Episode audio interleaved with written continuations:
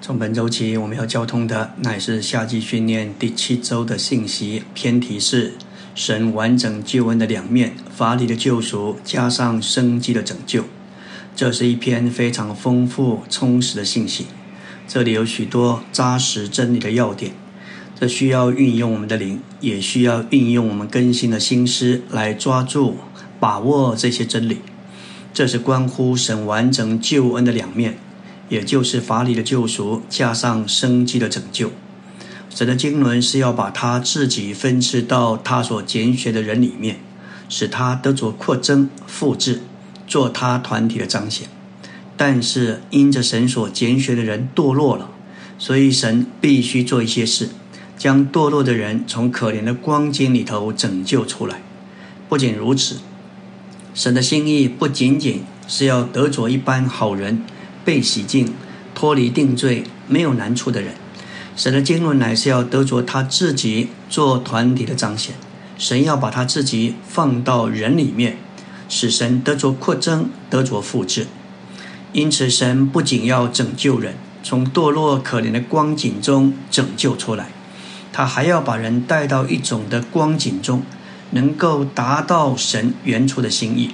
因此，就有了神生机的拯救。这两面法理的救赎加上生机的拯拯救，就是神完整的救恩。借着这一份时代的指示，我们看见神完整的救恩有这两个美妙的方面：法理的一面，就就把我们顾到我们一切的需要和难处；还有生机的一面，把我们带到一个地步，乃是回到神原初的经纶。神的经纶质疑我们，乃是一个大的完满的救恩。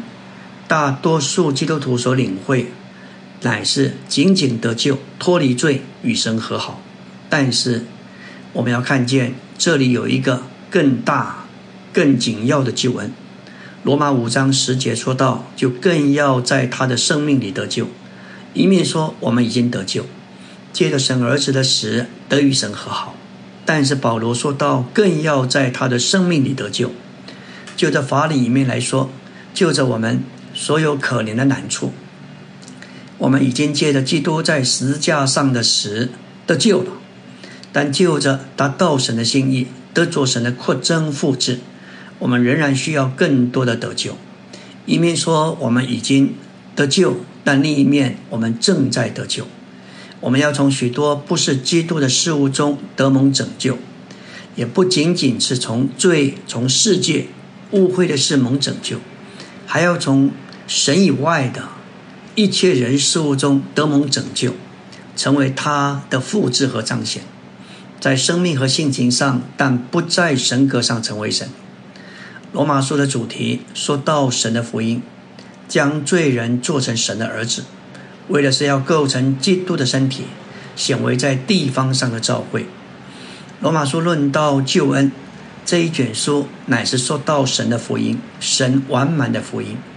在前面四章半，我们看见人的罪被破露，基督的救赎被带进来，如何神在这里做一些事情，叫人被赎回归给神。而到了第五章。有一个大的转弯，从基督法理的工作救赎我们，带我们到基督生机的拯救，这是生机的，是在基督的复活里，更是丰富的。这是神对我们救恩的目标，可以说就是神的经纶。盼望借着这一篇的信息，使我们清楚的领会，不仅就着真理来说，更能够领略这些要点。将其运用到我们的经历中。纲目第一大点说到，神完整的救恩有两面：法理的一面和生机的一面。我们看见法理有一个法治，总是关乎法律律法；生机有一个生字，总是关乎生命。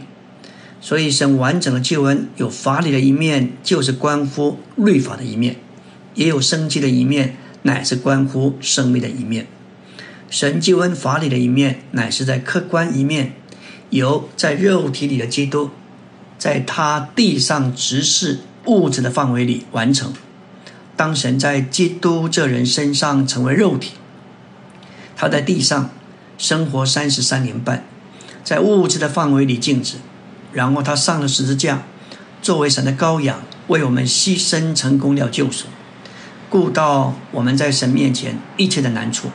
这是神救恩法理的一面，乃是由在肉体里的基督，接着他在地上的执事所完成的。这是照着神的意，因着人犯罪，干犯了神的意。虽然神是爱的神，但神在他手续上是公义的。虽然他爱人，但他不能随便悦纳犯罪的人。虽然神爱世人，他蛮有恩慈，但这里有一个罪人，神是公义的。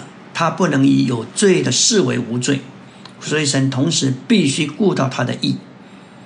感谢主，义乃是神宝座的根基，为此基督必须来做救赎者，来完成法理救赎的工作。这是借着基督在十字架上救赎的死，满足了神公义律法对罪人一切的要求。对基督而言，那是义的。代替我们这一些不义的，就满足了神圣别、公义、荣耀的要求。这一切都借着基督救赎的死满足。神就有立场说，这一切公义的要求都满足了。在神完整的救恩里，神在法理一面所做的都是手续，在生机一面所做的才是目的。手续方面，神照他法理的要求。所成全的是救赎，包括赦罪、洗罪、称义、与神和好，并且在地位上的圣别。罗马五章二节说到：“我们的进入现在所占的这恩典中，一个罪人怎能够进到神的恩典中？就必须有法理的这些成全，叫这个罪人罪得赦免、罪得洗净、得神称义、与神和好，并在地位上被圣别。”这些都是手续，也是资格、地位的问题，使我们这些罪人有资格和地位、有立场，能够进入神的恩典中，享受他在目的方面凭他生命的生机为我们所完成的拯救。阿门。今天我们来到第七周周二的晨星，继续来说到关于基督成就他地上的执事，完成了神法理的救赎，结果就在客观方面。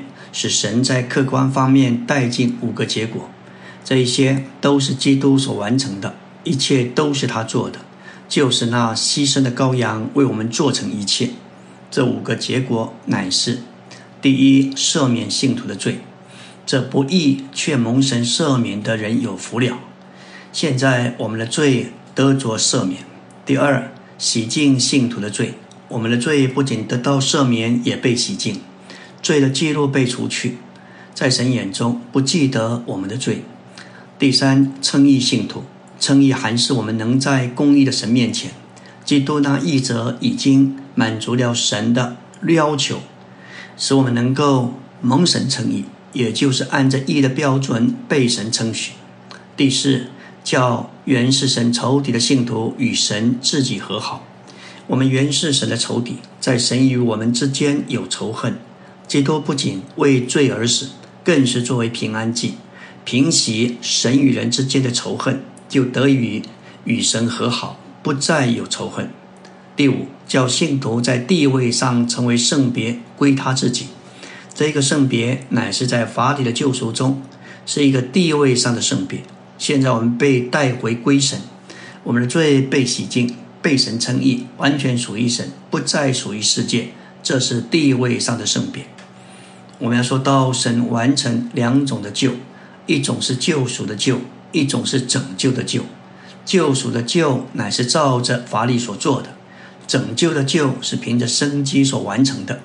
在目的方面，神凭他生命的生机所完成的是拯救，这包括重生，也就是使我们得神永远的生命。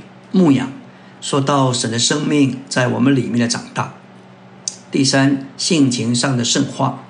第四，在心思里的更新；第五，在我们形象上的变化；第六，带进神的建造；第七，磨成神长子的形象，也就是在神生命上的成熟；第八，得荣，也就是从神永远经纶的完成。救赎的救是照法理做的，拯救的救是凭生机所完成。生机的这八项就产生神的召会，构成基督的身体，最终要完成于新耶路撒冷，也就是神永远的经纶的最终目标。神法理的救赎乃是神完整救恩的手续，使信徒有份于神生机的拯救，也就是神完整救恩的目的。我们在说到法理的救赎不过是手续，生机的救恩才是目标和目的。但是，当你去问基督徒关于神救恩的事情，大多数的基督徒只知道神救恩法理的一面：耶稣怎样为了罪人而死，使我们的罪得到赦免，将来可以上天堂。但他们对于神救恩的目标，就是神生机的拯救，是完全不清楚。他们一直留在手续里面，他们不知道还有目标，以为就是这样了。今天许多神的儿女没有完全认识真理，没有看见神的话所成名的救恩，他们只留在手续上，没有认识神的目的和目标。因着主的怜悯，我们蒙光照，看见法里面的成就乃是手续，为的是要帮助我们达到目标。这个目标就是神生机的拯救。使我们能够被拯救到底，达到最完满的地步，在生命和性情上成为他。基督在他的肉体里尽他地上的职事，完成了神法理的救赎。这救赎的结果，在客观一面使神赦免信徒的罪，洗净信徒的罪，称义信徒，也叫原是神仇敌的信徒与他自己和好，并叫信徒在地位上。成为圣别归他自己，做他圣别的子民，这一切事都非常美好，但都是在物质、属地、法理、客观的方面。法理的一面乃是凭着神的意，作为神救恩的手续，满足神在罪人身上公义律法的要求，使罪人在神面前得到赦罪、洗净、称义、和好，并且还有地位上的圣别。使我们能够进入神的恩典中，这一切乃是为了完成神救恩的目的。我们需要经过基督地上直视物质的范围，进入更高的范围，也就是基督天上直视奥秘的范围。基督如今乃是赐生命的灵，这乃是基督完成他天上直视一个重要的资格。当他在肉体时，他不能够进到我们里面做生命。新约揭示一个事实，就是死在十字架上做我们救主的那一位复活了，并且他在复活里成了赐生命的灵。现今他够资格在神圣奥秘的范围里完成他天上的指示。基督这赐生命的灵正在尽他天上的指示，在主观方面要完成神生机拯救的八步。这里我们看见。一个非常鲜明的对比，属地的和属天的是相对的，物质的和奥秘的是相对的，法理和生机的是相对的，客观的和主观也是相对的。神生机救恩的八方面完全是主观的，基督在地上执事所完成的，乃是神完整救恩的手续，为的是使信徒有份于神生机的拯救，就是神完整救恩的目的。这手续就像我们从一层楼带往另一层楼的电扶梯。然而，今天大多数的基督徒都逗留在神完整救恩手续的电扶梯上。感谢主，神生机救恩的一切项目，不是在法理客观一面，由在肉体里的基督在地上的指示里完成的，乃是在生机和主观一面，由那赐生命之灵的基督。在他天上的执事里所完成，因此神救恩升级的一面，乃是借着神的生命完成神的拯救。这包括八项：重生、牧养、圣化、更新、变化、建造、磨成并得荣。这是神救恩的目的，乃是借着神的神圣生命完成神在他经纶中在信徒身上所要达到的一切目的。阿门。今天我们来到第七周周三的晨星，来到纲目第二大点，说到神救恩生机的一面，乃是在主观一面由那赐生命之灵的基督，在他天上执事神圣奥秘的范围里所完成的。我们要来看生机救恩的八步。关于神生机救恩的第一步就是重生。在一九六零年代以前，许多美国的基督徒对重生的领会。乃是罪得着赦免，将来要上天堂。当时有所谓的重生运动，强调信徒不仅得救，更得重生，就是圣灵进到人里面，将人点活，使人有新的倾向。这对重生的领会的确有进步。然而，借着这一份指示，让我们看见重生乃是神的生命分赐到人里面。我们得蒙重生，乃是由神所生。有神的生命和性情，成为神的儿女，这实在是一件大事。穆迪曾说：“重生是宇宙中最大的神迹。”我们这一些罪人，竟然能够由神而生，有了神的生命和性情，我们成了小神，有神的生命和性情，但没有他的神格。这的确是宇宙中最大的神迹。我们要说到重生，乃是神整个救恩的中心。也是神的救恩在生机方面的开始。若是没有重生，也就没有神将生命分赐到我们里面，底下的就没有办法持续了。所以一切都从这里开始，借此神的生命分受到我们里面，也就是在人的生命之外，我们得着了神永远的生命，使我们这个人重新被再造。重生乃是神圣生命的繁生，将神的生命分赐给信徒，有神的灵在蒙救赎之信徒的灵里，把信徒重生再造。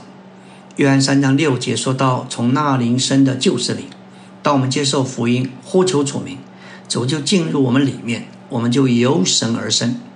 重生不是改变我们的观念或想法，甚至改良一些行为。重生乃是神圣的生命的繁生，有神的生命分赐到我们的灵里。这是借着基督的复活，使他将他的生命分赐到信徒里面，作为权柄，叫他们成为神亲生的儿女，做他的种类。许多基督徒珍赏基督的死，但不太有基督徒领悟，基督死了之后复活，基督的复活乃是一个有力的证明。证明神悦纳了基督在十字架上的死。重要的是，他复活之后成为赐生命的灵，能将他的生命分赐到我们里面，使我们有权柄成为神的儿女，成为神的种类。比前一章三节说到，借着耶稣基督的复活重生了我们。基督的复活乃是一个大的出生。就在基督复活那一天，基督身为神的长子。我们也被升为神的种子，记得重生，信徒在他们天然属人的生命之外，得着了神永远的生命。所以重生并不是指着调整行为、改正我们的生活，开始有新的一页，乃是在我们属人的生命之外，得着神神圣永远的生命。感谢主，我们实在是看见这一件事情。太大了，神怎么能够重生我们？乃是借着他的灵。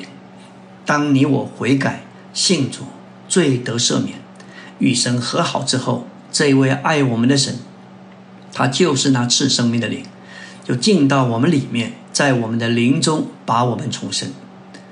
约翰三章说到尼哥底母，他是犹太人的官，他尊称主是从神那里来做教师的，他来请教主耶稣。主对他说道：“人若不重生，就不能见神的果。”尼哥底母不明白重生的意思，他以为重生是进到母腹里再生一次，所以主对他说：“从肉身，从肉体生的就是肉体；从那灵生的就是灵。第一个灵乃是神圣的灵，指的神说的；第二个灵乃是指着我们的灵。”彼得前书一章二三节给我们看见，重生乃是借着神生命的话，神的话好像一个基因进到人里面，在人里面起了作用，人因此就得了重生。约翰福音一章十二节，给我们看见得到重生的路，就是要信入主耶稣，接受他。他是从神来的话，他也是从神来的光。当我们接受他，就得着权柄，做神的儿女。结果，我们这一等人就不是从肉体生的，也不是从人意生的，乃是从神生的。所以，重生乃是一件大事。我们可以说，重生乃是神整个救恩的中心，也是神的救恩在生机方面的起头。这乃在于神自己，他是灵进到我们里面，在我们的灵里把我们点活，就是在我们的灵里被神的灵重生，被神的灵点活。感谢主，重生乃是使信徒在他们天然的生命之外，再得着神永远。属灵的生命，这一个属灵的生命乃是神圣的，是永远的。这一个生命乃是信徒属灵生命和生活的根据并凭借。我们一切的生活在属灵方面都是根据在我们里面这神圣的生命。神生机的拯救开始于重生，继之于牧养。重生是神生命的繁生，将神的生命分赐给信徒。使他们得着重生，而有份于神的生命。牧养乃是说到神生命的滋养，叫得着重生的信徒能在神的生命上长大并生存，显出神的生命在他们身上的功能。阿门。今天我们来到第七周周四的晨星，继续说到神生机救恩中的喂养。牧养中的喂养，乃是神圣生命的滋养。在有神重生之后，我们就像是一个婴孩，甚至就像在母腹中。神生机的救恩，就像一个婴孩承孕出生，在母腹中需要有滋养给胎儿。在重生之后，有牧养中的喂养。神牧养、喂养、滋养我们。有神的生命的确是美好，但是若是没有喂养，生命就不能维持而长大。喂养乃是借着神的牧养。诗篇二十三篇说到，基督牧养我们有五个阶段：第一，乃是享受基督做青草地，并纳灵作为可安歇的水；第二，在异路上得到复兴和变化；第三，行过死荫的幽谷，经历复活是灵的基督；第四，在与敌人的征战上更深更高的享受复活的基督；第五。在耶和华的殿中，一生享受神圣的恩惠和慈爱。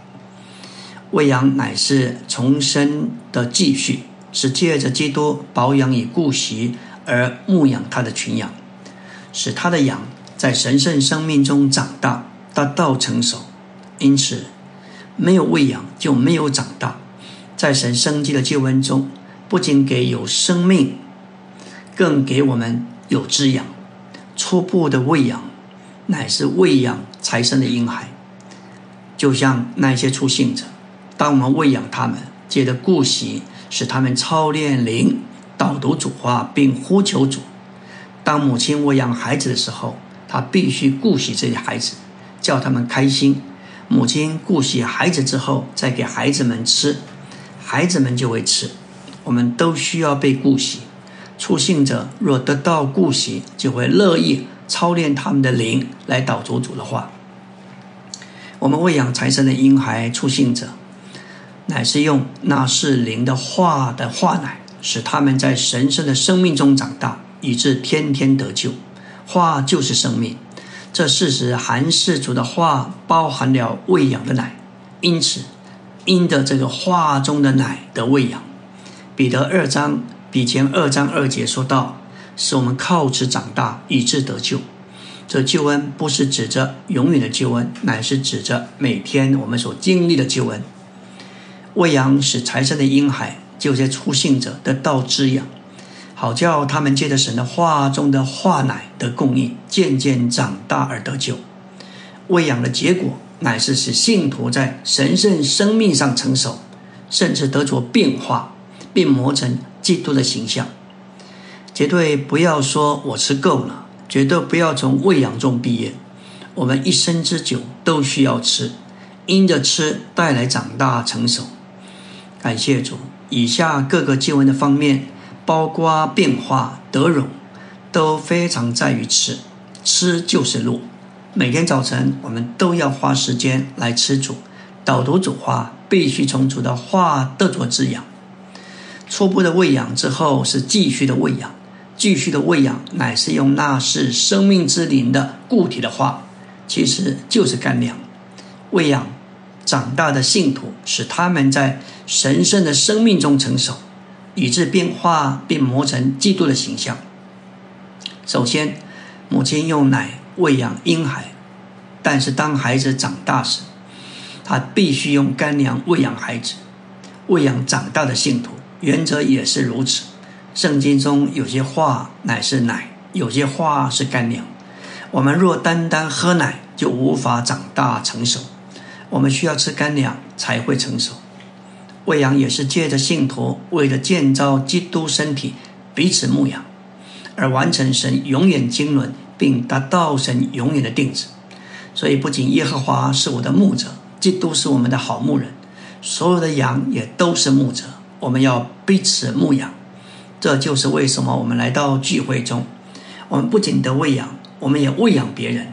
你的见证，我的身影，感谢主，彼此都在这里享受滋养，也得着喂养。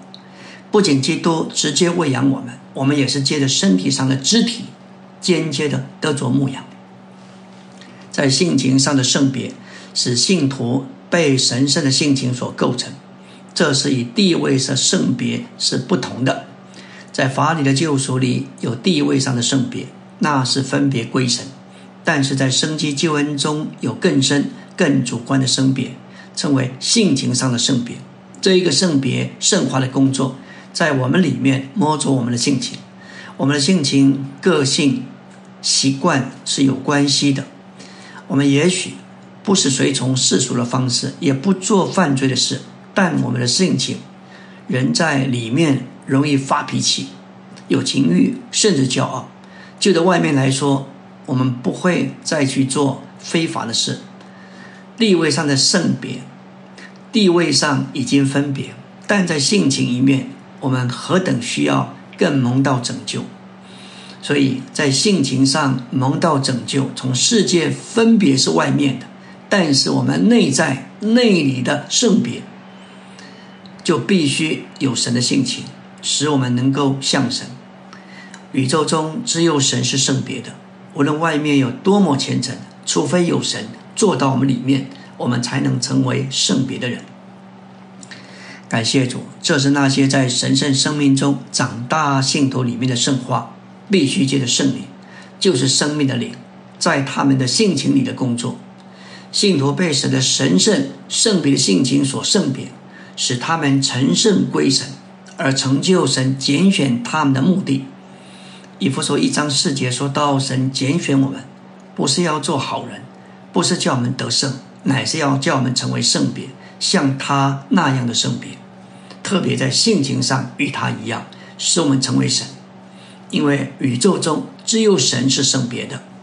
感谢主，彼得后书一章四节说到：我们能有份于神的性情。感谢主，这实在是何等蒙怜悯的事！阿门。今天我们来到第七周周五的晨星，说到性情上的圣别，寒湿的变化。性情上的圣别乃是一种的浸透，就如茶包放在热水中，那一杯的热水就被茶化。原来是一杯水，现在茶的成分浸透渗透到水里面，就成了茶水。我们乃是被圣化、圣别的元素浸到我们里面，充满我们。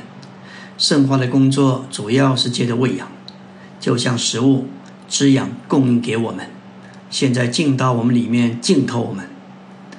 圣别还是一种的浸透，而变化还是改变。当我们越被浸透，就越有改变。圣别要终极于显于新耶路撒冷这圣城。我们正在被圣别，一天过一天被圣别的神，以他圣别的性情所浸透，使我们成为圣城新耶路撒冷。唯有借着浸透性情上的圣别，才能达到圣别的工作，乃是神救恩的主实现。他把他的成分供应到我们里面，一面有喂养，另一面有浸透。我们所得着的乃是神圣别的性情，一点一点的在浸透我们。在性情一面的圣别，乃是凭着圣灵；神地位上的圣别，是借着基督救赎的宝血。在法理上圣别，那是在他面前；在外面，那是一个立场。而神性情上的圣别，乃是借着那灵经由我们为基督所夺取的灵，在生机上圣别我们里面堕落的性情。那灵在信徒的性情上圣别他们，性情就是个性，而性情乃是指神所造的本质，个性乃是指着我们扭曲弯曲的性情。神所造的性情天性本是好的。但在我们堕落人身上，性情就成了个性，那个扭曲弯曲的性情。因此，在神生机的救恩里，我们乃是以神的神圣圣别性情而得着圣别，使我们成圣归神。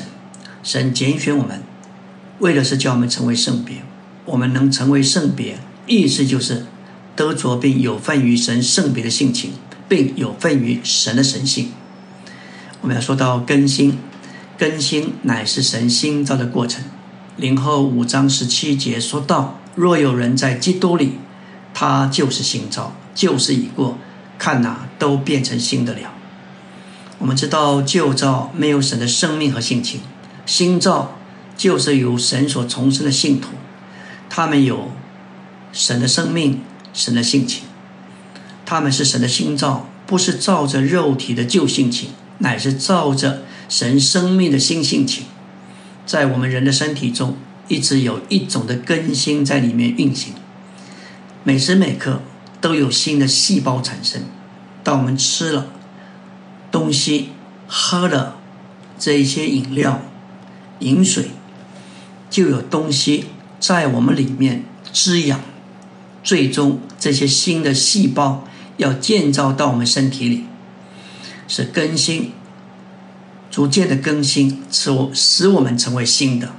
因此，更新乃是借着更新的灵，借着由基督内住之信徒重生的灵，二者成为一灵，扩展到信徒的心思里，更新他们全人，使他们做新人的肢体。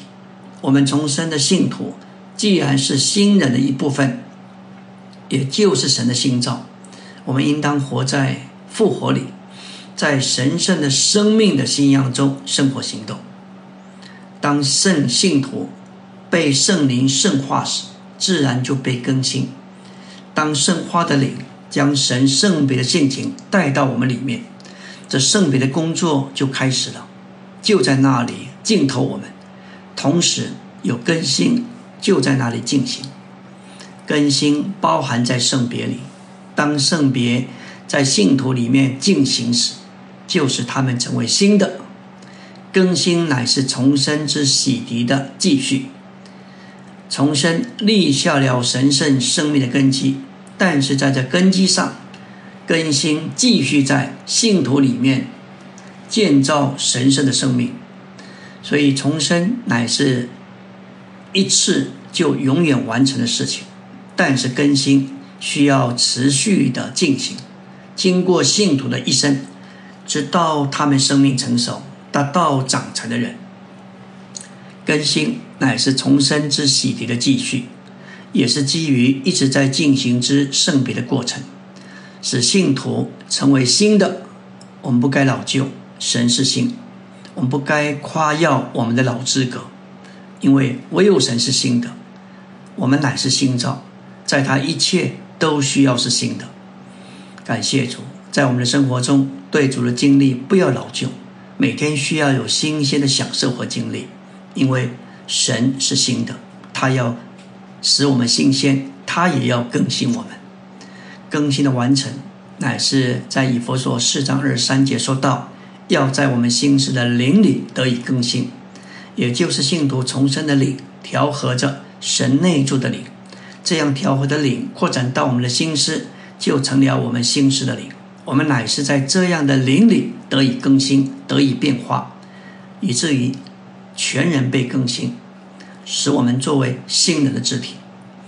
更新主要说到心思，当我们的心思老旧，留在老旧的范围里，还在想许多神以外的事情，不让那灵来圣别我们，我们这个人就显出一种成就老旧的光景。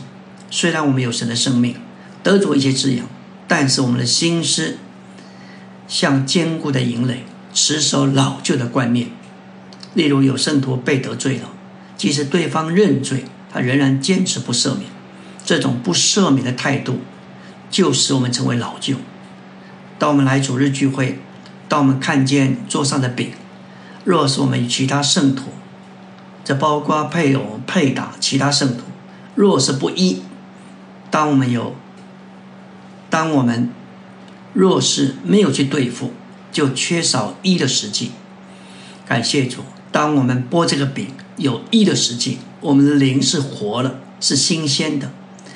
我们的心思乃是一个关键，这在于我们是否让更新的灵进到我们的心室里，把一切老旧的观念和想法摆在一边，让更新的灵来更新。阿门。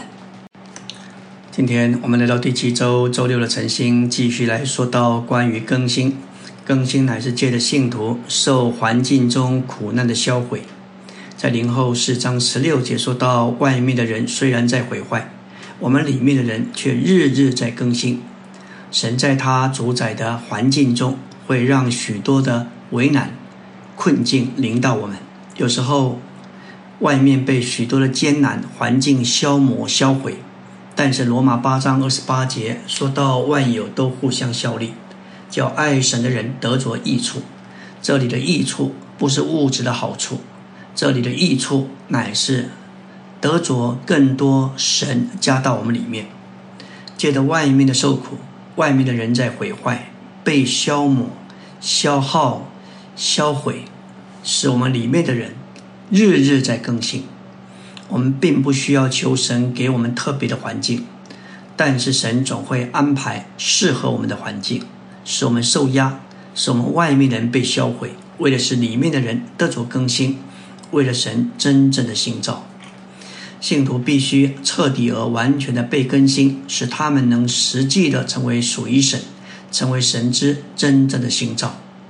加拉六章十五节说到，要紧的乃是做新造，神所要得着的乃是新造。这个心不是外面穿上，而是在里面，借着更新的灵，将新的元素分支到我们里面，使更新得以进行。更新信徒成为像新耶路撒冷一样的心，这乃是更新的终极的工作。信徒应当被更新成为新的，像新耶路撒冷一样，因为他们都将是新耶路撒冷终极完成的成部分。信徒就需要彻底而完全的做更新。我们要说到变化，乃是神圣生命中新陈代谢的过程。变化很接近圣别，圣别是指神的分赐，用神圣的元素浸透我们，而变化乃是因着这样新陈代谢的过程，排除老旧的元素，而有新的元素、新的素质在我们里面得着更新，甚至彰显出来。我们常用木化石来做比喻，当一棵树倒在河流中。经过千年万年，水流经过这些木头，就把木头的元素冲刷流走，把新的元素，特别是矿物质带进去。之后，我们看见表面上看是木头，其实是坚硬的石头。原来的木被石化了，我们也要经历这木化石的过程，借着那里的涌流流过我们。把我们身上神圣的元素带到我们里面，我们身上就有的东西被顶替。感谢主，到一个地步，我们的口味、想法、观念都被更新，都被变化。所以，变化是一种新陈代谢的过程，老旧被除去，新的元素加进来。如何能得着变化？乃是借着变化的灵。在信徒被基督所充满的灵里，将信徒全人变化成为基督的荣耀形象，叫他们能完全有份于神的神性。信徒应当凭着灵活着，凭着灵而行，并照着调和的灵生活行动，使基督神圣的生命有路规律他们，并将他们变化成为在荣耀里之主的形象。我们要说到建造，乃是在神圣生命中联络并结合在一起。神的生命进到我们里面之后，有喂养、圣别、更新，结果就是变化。但是仍然需要建造。神的心意是要得着一个团体的彰显，不是仅仅得着许多个别的信徒，他要得着一个团体的实体，这就是身体的建造，终极要完成新耶路撒冷的建造。神要建造我们，联络结合在一起。以西结三十七章就描述，当以西结被带到平原，看见。